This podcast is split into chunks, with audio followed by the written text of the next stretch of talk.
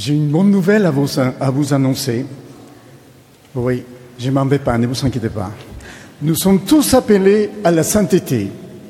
L'appel universel, c'est la vocation universelle de l'Église, c'est la sainteté. Voilà, ça c'est, j'aimerais bien que vous gardez ça dans votre cœur. Je vais développer euh, mon petit homélie avec, euh, avec euh, un petit parcours dans l'écriture, dans les magistères et aussi dans la, dans la tradition. Et après, je donnerai quelques points pour vivre un petit peu ce que le Seigneur veut nous dire aujourd'hui. Quand j'ai dit que, que nous sommes tous appelés à la sainteté, je prends la parole de Pierre, l'apôtre Pierre, qui nous dit Vous êtes une race élue, une nation sainte, un peuple acquis, pour proclamer ses louanges. Et c'est lui qui nous a appelés des ténèbres à son admirable lumière. Et aussi, j'aime bien ce que nous dit le Concile Vatican II, il est donc clair pour tous que chacun des fidèles, peu importe son état ou son rang, est appelé à la plénitude de la vie chrétienne et à la perfection de la charité. À l'acquisition de cette perfection, les fidèles emploieront leur force selon la mesure du don du Christ, si bien que suivant ses traces, devenus conformes à son image et soumis en tout à la volonté du Père. Ils se consacreront de tout cœur à la gloire de Dieu et au service du prochain. Et ainsi la sainteté du peuple de Dieu donnera des fruits abondants.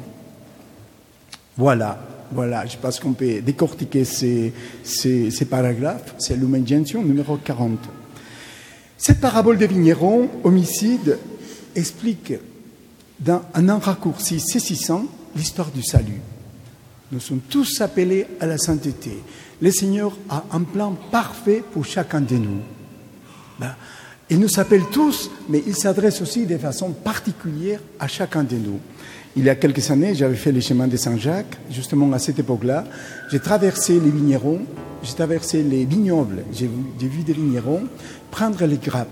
Non, je voyais qu'il faisait quand même un tri il coupait les grappes, il voyait que, les restants étaient bien, il les mettait à côté. Ce qui était mauvais, il les mettait à l'autre côté. Voilà, je pense que c'est de cette façon que le Seigneur nous appelle. Nous appelle tous et en même temps, il s'adresse de façon particulière à chacun de nous. Et nous voyons l'histoire du salut depuis le début de euh, l'Écriture. nous avons Noé, nous avons Abraham, nous avons Moïse et tous les prophètes jusqu'au Christ non comme nous dit le, catéchisme de l'Église catholique, après avoir bien des reprises et bien des manières parlées par les prophètes, Dieu, en ces jours qui sont les dernières, nous a parlé par son Fils. Non et je, vous redis, c'est que la parole du Christ, avec les dialogues euh, avec Nicodème, Dieu a tellement aimé le monde qu'il a donné son Fils unique, afin que quiconque croient en lui ne se perdent pas, mais s'obtiennent la vie éternelle. Car Dieu a envoyé son Fils dans le monde, non pas pour juger le monde, mais pour que par lui le monde soit sauvé. Voilà, nous voyons que cette parabole est insérée dans les polémiques qui opposaient Jésus avec les responsables d'Israël. Il y a des hypothèses pour bien comprendre. La première dit que la vigne, c'est le peuple d'Israël et les vignerons, les chefs des prêtres et des pharisiens. Nous voyons qu'ils ont mal guidé le peuple.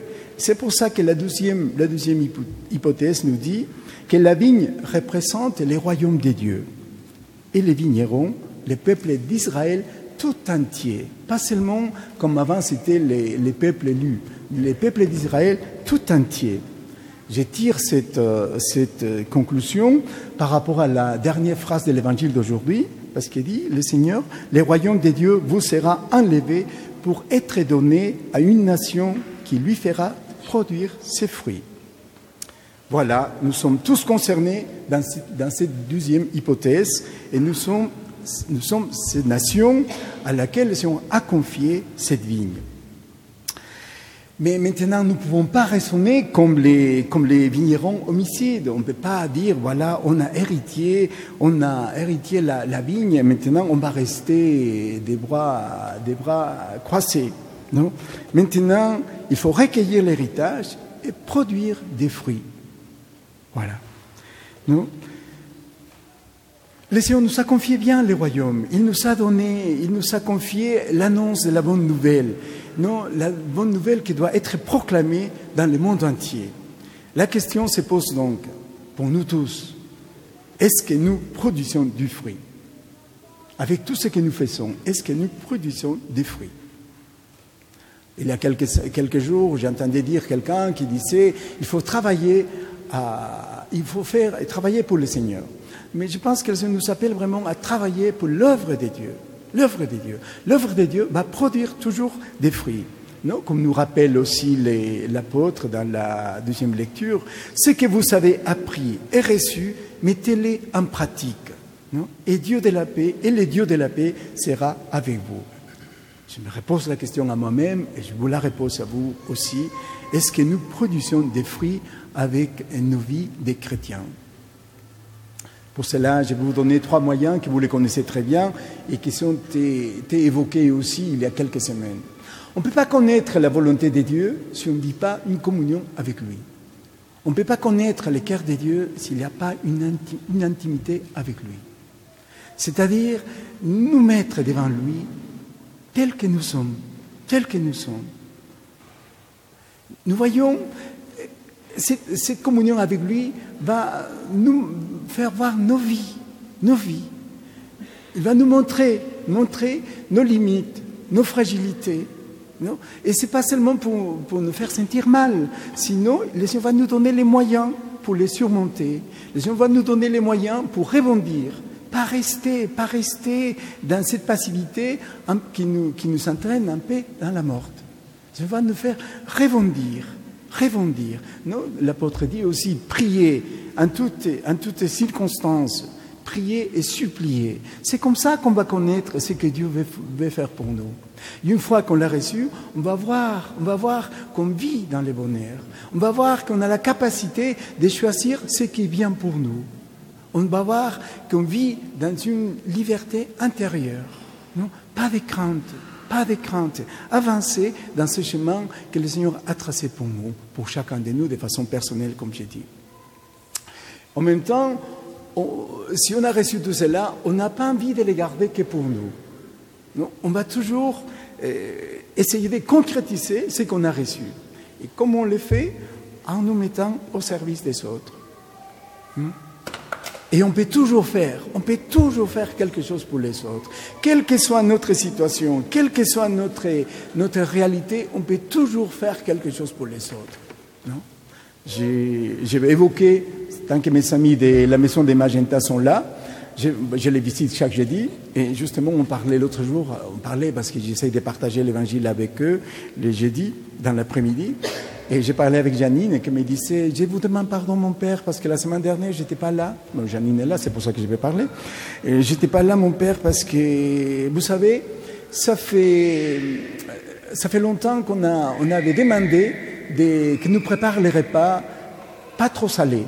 Parce qu'à nos âges, on a besoin quand même de faire attention au sel. Et, voilà, je n'étais pas là pour les, pour, les, pour les partages de l'évangile parce que j'étais en réunion avec eux et finalement on a réussi, on nous prépare le repas qui nous convient. Moi j'ai dit voilà, voilà, vous avez fait un service. Parce qu'elle me disait, mais non, je ne peux pas faire de service, je suis en chaise roulante, je suis enfermé ici, je ne peux pas faire. Oui, j'ai dit, vous avez fait un service. Vous avez réussi, vous avez réussi à faire quelque chose pour vous et pour les autres. Parce que quand on sert, c'est pas nous, euh, on pense pas à nous, on pense aux autres, c'est vrai, mais si on se rend compte, c'est nous, on est les premiers servis. Dès qu'on fait quelque chose pour les autres, la récompense vient d'abord pour nous, pour nous. Voilà, c'est pour ça que je pense que le Seigneur nous invite, nous invite à oser, oser la rencontre, oser poser des questions. Non, j'ai dit toujours, il ne faut pas se mêler dans la vie privée des, des, personnes, mais on peut toujours poser des questions. Peut toujours poser des questions, on peut toujours dire quelque chose. Ce que je disais, hein, j'ai des amis qui sont venus aujourd'hui à la messe. Qu'est-ce qu'on a fait? On, on, mangeait, on mangeait, on mangeait dimanche dernier avec un couple qui est là. Et après, on s'est tourné seulement, on a dit quelques mots et tout à coup, j'ai dit, mais vous venez d'où? Et on, on, on s'est mis au service de la parole. Ces, ces couples-là sont là parce qu'on a osé sortir de nous-mêmes. Et il y a une autre façon aussi, je pense que le Seigneur nous invite à, mettre en pratique, c'est vraiment ce que je viens de dire, nous accueillir, nous accueillir eh, tel que nous sommes, tel que nous sommes. On n'est pas meilleur que personne, on n'est pas non plus rien par rapport aux autres. On a tous des qualités, on a tous des qualités, on a tous des, on a tous des compétences. Non, ce que le Seigneur nous invite vraiment à faire, c'est à ne pas nous comparer à ne pas nous comparer. L'accueil passe justement quand on est libre. On est libre.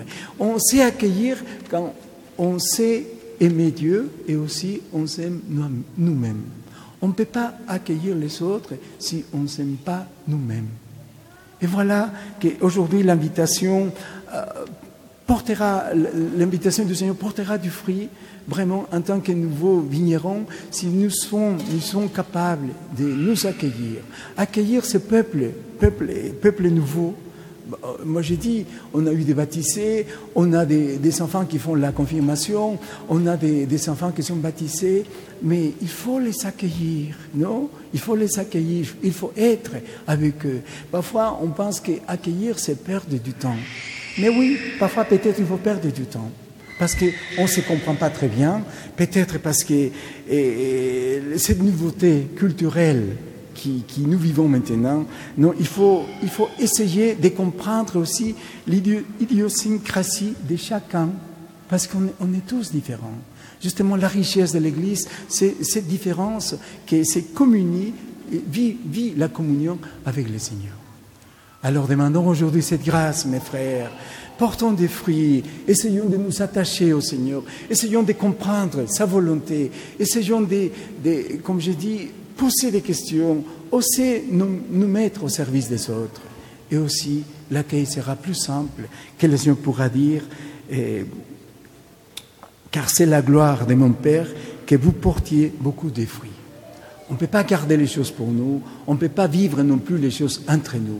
Il faut sortir il, comme dit le pape euh, François, il faut aller peut-être dans les périphéries, mais pas rester enfermé dans une église qui peut-être restera toujours fermée dans ses quatre murs. Demandons cette grâce et soyons pas, soyons pas des vignerons ingrats. Essayons de faire, faire la volonté du Seigneur. Essayons de faire ce que le Seigneur nous invite aujourd'hui, à les suivre et à porter du fruit. Amen.